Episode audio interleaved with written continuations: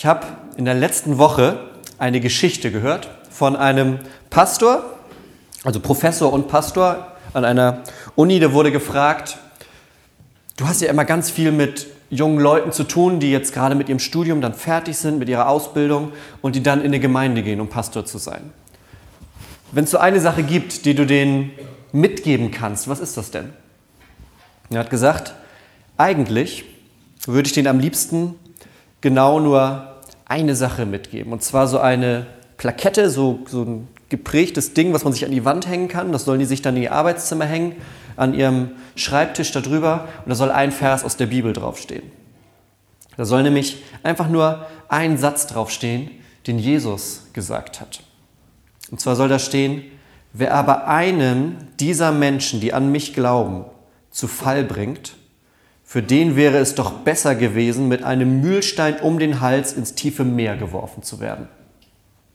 Dann würde ich schreiben, in Liebe und dann seinen Namen. Das wäre eigentlich das Beste, was man einem mitgeben kann, der dann als Pastor in eine Gemeinde geht. Wer einen dieser Menschen, die an mich glauben, zu Fall bringt, für den wäre es besser gewesen, mit einem Mühlstein um den Hals ins tiefe Meer geworfen zu werden. Heute geht es um Pastoren, so ein bisschen auch in der Predigt. Denn es ist ja nicht nur so, dass unsere Gemeinden immer einen Pastor oder eine Pastorin haben, sondern über die Zeit, ich bin jetzt bald drei Jahre hier im Sommer, über die Zeit entstehen ja auch ganz, ganz viele Beziehungen zu dem Pastor oder der Pastorin in der Gemeinde, wo man ist. Und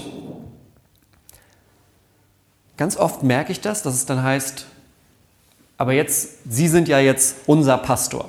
So werde ich ganz oft dann immer genannt, unser Pastor. Und ich merke das auch, allein in der letzten Woche hatte ich, glaube ich, drei Anfragen für Taufen.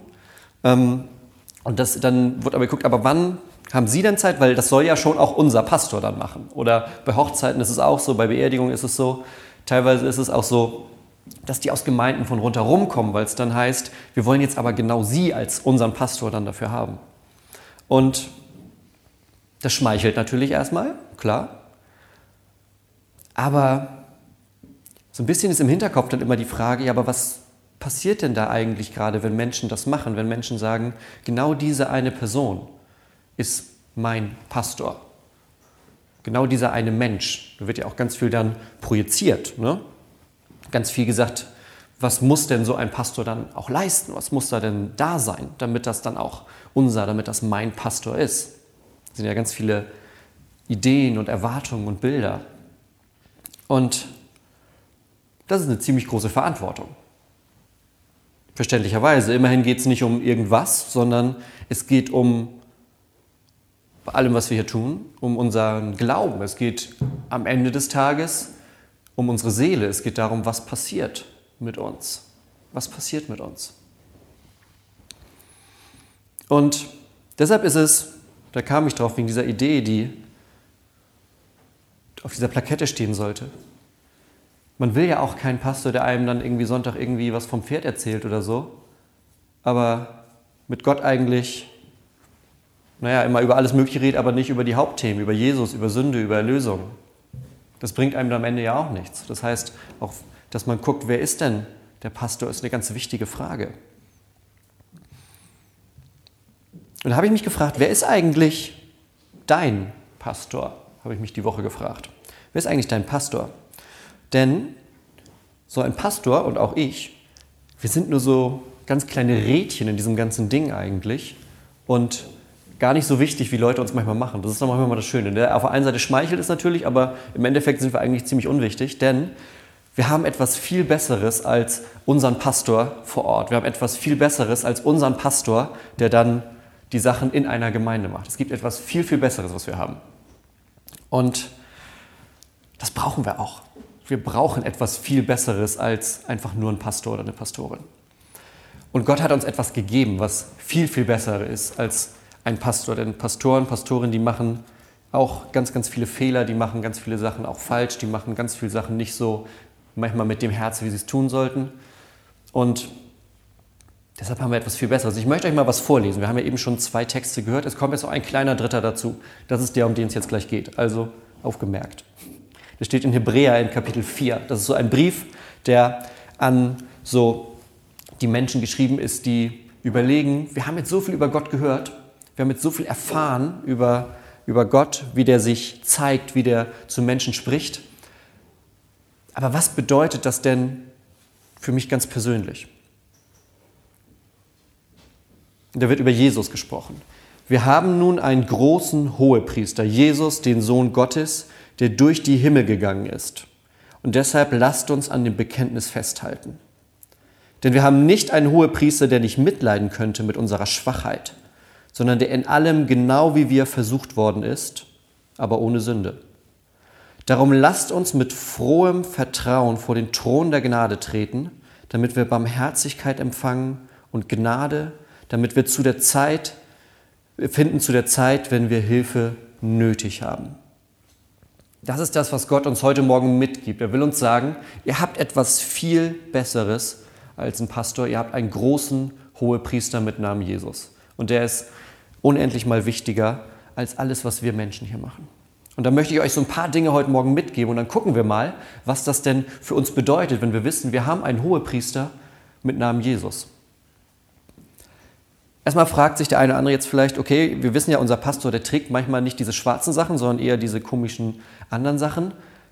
Und vielleicht habt ihr auch bei dem Wort Hohepriester an irgendwas gedacht. Ein Hohepriester ist ja wahrscheinlich auch so ein bisschen fancy angezogen. Und das stimmt. Ein Hohepriester ist nämlich etwas aus dem Alten Testament. Das muss man verstehen, um zu wissen, was damit gemeint ist, wenn Jesus unser Hohepriester ist. Im Alten Testament gibt es nämlich Hohepriester. Das sind Menschen, die ausgesucht sind von Gott, um als das Volk unterwegs war. Ihr wisst das ja, die sind aus Ägypten raus, das ist das, wo sich das Meer teilt, und sind die in der Wüste unterwegs und wohnen dann in ihren Zelten.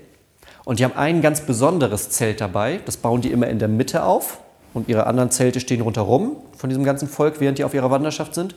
Und in diesem Zelt in der Mitte, das ist sozusagen deren mobiler Tempel. Das bauen die sich dann immer auf, das ist ziemlich groß, größer als unsere Kirche, bauen die sich auf und da feiern die dann, wenn die angekommen sind, immer da, wo sie gerade Rast machen, werden dann so eine Art Gottesdienste gefeiert, wie ein mobiler Tempel. Und die Menschen, die da an diesem besonderen Zelt arbeiten, das sind die Priester und die Hohepriester. Und der Hohepriester hat nämlich eine super, super wichtige Aufgabe für die damalige Zeit. Denn der hat die Aufgabe, einmal im Jahr in einen Teil dieses Zeltes hineinzugehen, der für jeden anderen Menschen aus dem Volk die durften da nicht rein. Das war Sperrgebiet. Es gab nämlich einen Bereich in diesem Zelt, es gab so einen größeren Raum und dann gab es einen Vorhang und hinter diesem Vorhang war ein zweiter Raum. Und in diesen zweiten Raum durfte niemand anderes reingehen, denn da war etwas ganz Besonderes. In dem zweiten Raum stand nämlich die Bundeslade, wo die zehn Gebote drin waren. Kennt ihr vielleicht von Bildern diese große Truhe mit zwei Stöcken, die konnte man so auf den Schultern tragen. Und in dieser großen Truhe sind die Tafeln drin von den zehn Geboten, die das Volk mit sich rumträgt. Und wer das nicht von Bildern kennt, kennt das vielleicht aus Indiana Jones 1. Da sieht man das auch. Das ist dieses Ding, was die durch die Gegend tragen und am Ende aufmachen. Und dann, aber das ist eine andere Geschichte. Und das steht hinter diesem Vorhang in dem Zelt. Und die haben gesagt, das ist so ein heiliger Gegenstand, das ist so ein wichtiger Gegenstand und damit auch so ein wichtiger Ort, weil das ist nämlich der Ort, wo man Gott direkt begegnet ist damals. Das war nicht nur, wir gehen hin in das andere Zimmer und da steht halt diese Kiste, sondern wir gehen durch diesen Vorhang durch und sind direkt vor Gott. Und deshalb haben die gesagt, da können wir nicht jeden reinlassen. Das geht ja nicht. Also durfte da einmal im Jahr der Hohepriester reingehen.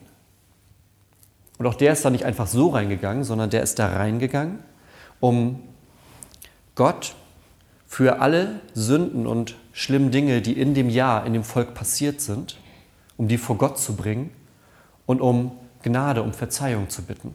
Da wurden vorher Tiere geopfert dann und er hat etwas von dem Blut genommen, ist dann durch diesen Vorhang gegangen, das ganze Volk stand dann draußen hat gewartet, hat nur gesehen, der geht jetzt da durch diesen Vorhang rein. Dann hat er da drin was gemacht, man wusste auch vor draußen nicht genau was, weil das war ja nicht sichtbar. Und dann kam er wieder raus und dann stelle ich mir vor, da hat das ganze Volk gejubelt und applaudiert und vielleicht auch getanzt und hat sich gefreut, dass dieser eine Tag im Jahr war, wo der Hohepriester vor Gott getreten ist und um Verzeihung, um Vergebung gebeten hat für alles, was vielleicht zwischenmenschlich oder zwischen Mensch und Gott in dem Jahr passiert ist, wo man sagt, das wollen wir, dass es aus unserem Leben, dass es aus unserer Gemeinschaft verschwindet. Dafür war der Hohepriester da, um einmal im Jahr reinzugehen und um Vergebung zu bitten. Und nun ist das Schöne, dass wir in der Bibel manchmal so Dinge haben, die erst auf die eine Art benutzt werden und dann später dazu benutzt werden, um uns etwas Neues, noch Größeres zu erklären. Und so ist es nämlich genau hier, weil wenn es heißt, Jesus ist ein Hohepriester, dann ist er ein noch größerer Hohepriester. Er ist noch größer. Er geht nämlich nicht einmal im Jahr durch so einen Vorhang, sondern er ist ein für alle Mal durch den Vorhang gegangen für uns. Wir warten nicht ein ganzes Jahr lang, damit Jesus irgendwo in einem Zelt durch den Vorhang geht, sondern bei der Kreuzigung heißt es, in dem Moment, wo Jesus stirbt, da zerreißt im Tempel der Vorhang. Da gibt es nicht mehr zwei Räume, da gibt es nicht mehr, wir stehen draußen und Gott ist drin, sondern das ist so, Jesus stirbt am Kreuz, in dem Moment zerreißt im Tempel in Jerusalem, ist der Vorhang zerrissen, weil der Weg danach nämlich offen ist. Weil es danach nicht mehr heißt, ihr seid von mir abgetrennt und einmal im Jahr darf einer von euch reinkommen, sondern da heißt es, Jetzt habt ihr einen Hohepriester, der ist viel größer als alle anderen Hohepriester vorher. Ist gar nicht vergleichbar. Das ist ein ganz neues Level. Und der geht nicht nur einmal im Jahr rein, sondern der hat dafür gesorgt, dass es offen ist und dass Gott da ist mit einem Mal. Nicht ein Vorhang und zwei Bereiche, sondern der Vorhang reißt und ein Bereich. Nicht einmal im Jahr reingehen, sondern ein für alle Mal reingehen. Und das kann er aus einem ganz einfachen Grund. Das kann er nämlich, weil diese Hohepriester sind nur Menschen. Genau wie Pastoren nur Menschen sind. Jesus ist aber gleichzeitig wahrer Mensch und wahrer Gott. Er ist nicht nur Mensch, er ist ganz Mensch. Deshalb haben wir eben gehört, er leidet mit uns. Er kennt all unsere Schwachheiten. Er ist genau wie wir versucht worden. Er ist uns ganz nah in allem, was wir erleben. Aber genauso ist er ganz anders als wir, weil er nämlich auch ganz Gott ist. Das heißt, er wurde versucht, aber bei ihm gab es keine Sünde, weil er der Versuchung widerstehen konnte. Das heißt, er hat ganz viel Schwachheiten erlitten, ist danach aber vom Tod wieder auferstanden. Das heißt, er kennt alles, was bei uns los ist, hat aber all das überwunden, weil er größer ist, weil er stärker ist. Und das ist doch was viel Besseres als ein normaler Hohepriester, der einmal im Jahr irgendwo in den anderen Raum von einem Zelt geht. Das ist nämlich ein Hohepriester, der sagt, ich mache das auch ein für alle Mal und bringe alles, was bei euch, was bei uns, was an Sünde da ist, an Schuld, an Scham und nehme das mit, bring das vor Gott und dann ist der Weg offen. Dann ist der Weg offen. Deshalb müssen wir übrigens in unserer Kirche auch keine Tieropfer mehr machen. Ist ganz praktisch. Weil es nämlich ein für alle Mal, in dem Moment, wo Jesus sagt, ich sterbe ein für alle Mal, ist nicht nur ein Hohepriester, der größer ist als alle Hohepriester vorher, sondern es ist auch gleichzeitig ein Opfer da, das größer ist als all die ganzen Opfer vorher zusammengenommen. Ja, ihr merkt, dieses, was die in Israel damals gemacht haben in ihrem Zelt, mit etwas Opfern vor Gott bringen und sagen, und dann ist das alles wieder gereinigt, dann können wir wieder ins nächste Jahr gehen, dass es da ein für alle Mal passiert, in einer Dimension, die so viel größer ist, dass man das Da ist der hohe Priester das Opfer zugleich und bringt ein für alle Mal das vor Gott für uns in Ordnung.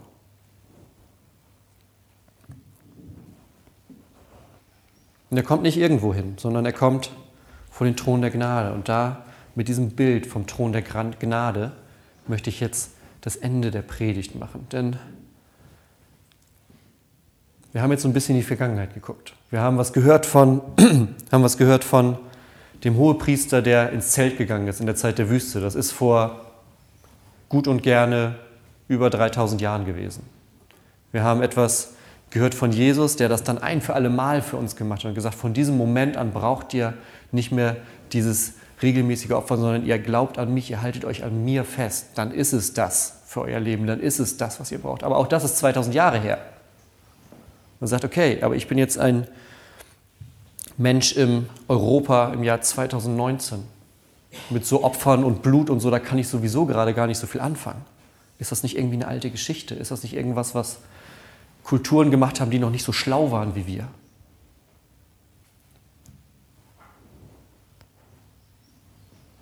Nee, ist es nicht. Denn in diesem Ganzen, was da passiert, ist ein ewiger und wahrer Zusammenhang, der uns gezeigt wird.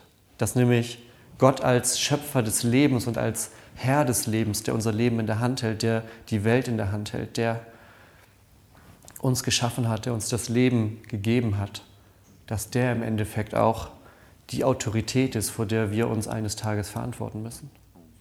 Dass der eines Tages mit uns gemeinsam auf unser Leben schaut und guckt, was war da so los in deinem Leben? Was hast du gemacht? Was hast du nicht gemacht? Wo hast du richtig gehandelt? Wo waren Momente, wo du hättest anders handeln sollen? Was anderes sagen sollen? Wo hast du dich von mir abgewendet? Wo warst du ganz bei mir? Dieser Moment kommt. Deshalb haben die ja damals einmal im Jahr ihren Priester reingeschickt in das Zelt, weil die wussten, irgendwann kommt dieser Moment. Wir schicken lieber nochmal unseren Priester vor mit den ganzen Opfern. Und das gilt heute genauso wie vor den Tausenden von Jahren, dass eines Tages für jeden von uns dieser Tag kommt. Und die Frage ist, hält man sich an diesem Tag an Jesus fest oder nicht? Glaubt man, dass Jesus dieser eine unglaubliche große Hohepriester ist, der gesagt hat, einmal habe ich das getan für uns, das gilt für alle Zeit, alles, was du tun musst, ist darauf Vertrauen. Alles, was du tun musst, ist, damals, ist darauf Vertrauen. Denn ohne Jesus ist alles verloren. Ohne Jesus ist alles verloren. Da gibt es kein Bestehen vor Gott. Dieser Thron der Gnade, da sind ja zwei wunderbare Dinge drin. Das ist ein Thron und ein Thron steht immer für Macht. Thron, wer auf dem Thron sitzt, der sitzt da normalerweise nicht, so, nicht zufällig, sondern wer auf dem Thron sitzt, da ist immer was mit verbunden. Da ist Macht mit verbunden, da ist das Sagen haben mit verbunden, da ist Autorität mit verbunden. Auf diesem Thron sitzt Gott. Das war auch die Vorstellung übrigens damals in diesem zweiten Raum im Zelt. Das ist der Fuß von dem Thron Gottes. Ja, also das war nicht der Thron, auf dem Gott sitzt, sondern das ist der Anfang von dem. Gott ist größer als dieses Zelt, logischerweise, aber das war der Anfang davon. Und vor diesem Thron treten auch wir irgendwann. Aber es ist ein Thron der Gnade durch Jesus. Ein Thron, zu dem wir mutig hingehen können. Es ist ein Thron, auf dem der große und allmächtige Gott sitzt der aber auf uns wartet mit offenen Armen, weil er sagt, du bist jemand, der auf das, was Jesus tut, vertraut. Du bist jemand, der auf Jesus vertraut. Deshalb tritt du vor meinen Thron der Gnade und sei erlöst, sei geliebt, sei mit einem neuen Leben gesegnet. Das ist der Thron, vor den wir treten dürfen durch Jesus, weil er unser Hohepriester ist, der das ein für alle Mal für uns klargemacht hat. Und wenn wir jetzt in unsere Passionszeit starten, in die Wochen auf Ostern hin, dann ist genau das etwas, was uns immer bewusst sein sollte. Wir bewegen uns auf diesen Moment hin, wo Jesus sagt, es ist vollbracht. Das, letzte Wort, das er am Kreuz sagt. Es ist vollbracht. Ein für alle Mal ist dieser Kreislauf durchbrochen. Ein für alle Mal können Menschen im Glauben an Jesus frei vor Gott treten? Und ich würde sagen, daran sollten wir uns festhalten, jetzt gerade ganz besonders auf Ostern hin. Uns das immer wieder neu bewusst machen, dass das das ist, worum es geht. Und im Endeffekt haben wir Pastoren keine andere Aufgabe, als auf diesen Hohepriester zu zeigen. Das heißt, im Idealfall, wenn Leute sagen, aber du bist unser Pastor, dann sage ich, stimmt, aber ich bringe einen noch besseren Hohepriester mit. Und das ist nicht nur meine Aufgabe, sondern das ist die Aufgabe von jedem von uns. Zu zeigen, ich stehe hier als Christ, als Christin, ich tue das, was ich tue als Christ, als Christin, weil ich darauf vertraue, dass ich einen Hohepriester im Himmel habe, der Jesus heißt, der für mich vor Gott steht am Thron der Gnade und sagt, guck dir die an, die gehören zu uns. Die gehören zu uns. Das sind Menschen, nach unserem Herzen. Das sind Menschen, die darauf vertrauen, dass Gott uns liebt und erlöst hat in Jesus.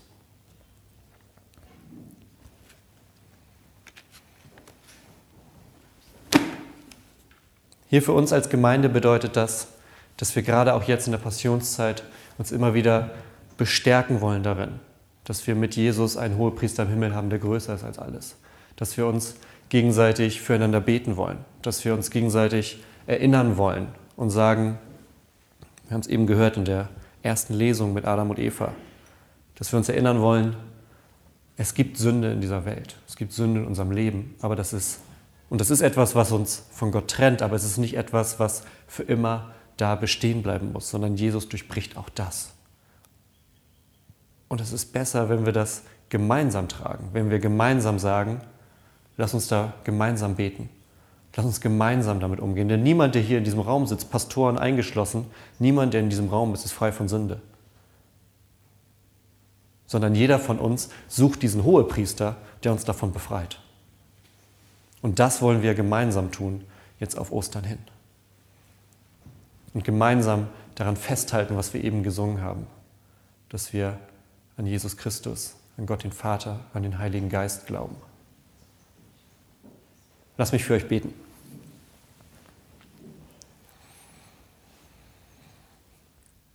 Gott, wir danken dir, dass wir mit Jesus einen großartigen Hohepriester, einen großartigen Pastor im Himmel haben, der vor dem Thron der Gnade steht für uns, der die Himmel durchschritten hat, ein für alle Mal, der gesagt hat, es ist vollbracht.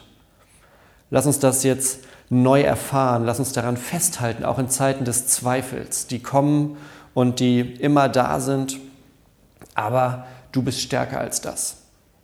Gib uns Momente, in denen wir unseren Zweifel loslassen dürfen, in denen wir sagen, ich vertraue mit meinem Leben darauf, dass Jesus mit einmaligem Opfer im Himmel steht, dass wir uns daran festhalten und dass die Realität dieser Welt uns nicht davon abbringt, was die Realität der nächsten Welt ist, nämlich ein Leben bei dir, ein Leben in deiner Nähe. Segne uns für diese Zeit hin zu Ostern. Im Namen Jesu. Amen.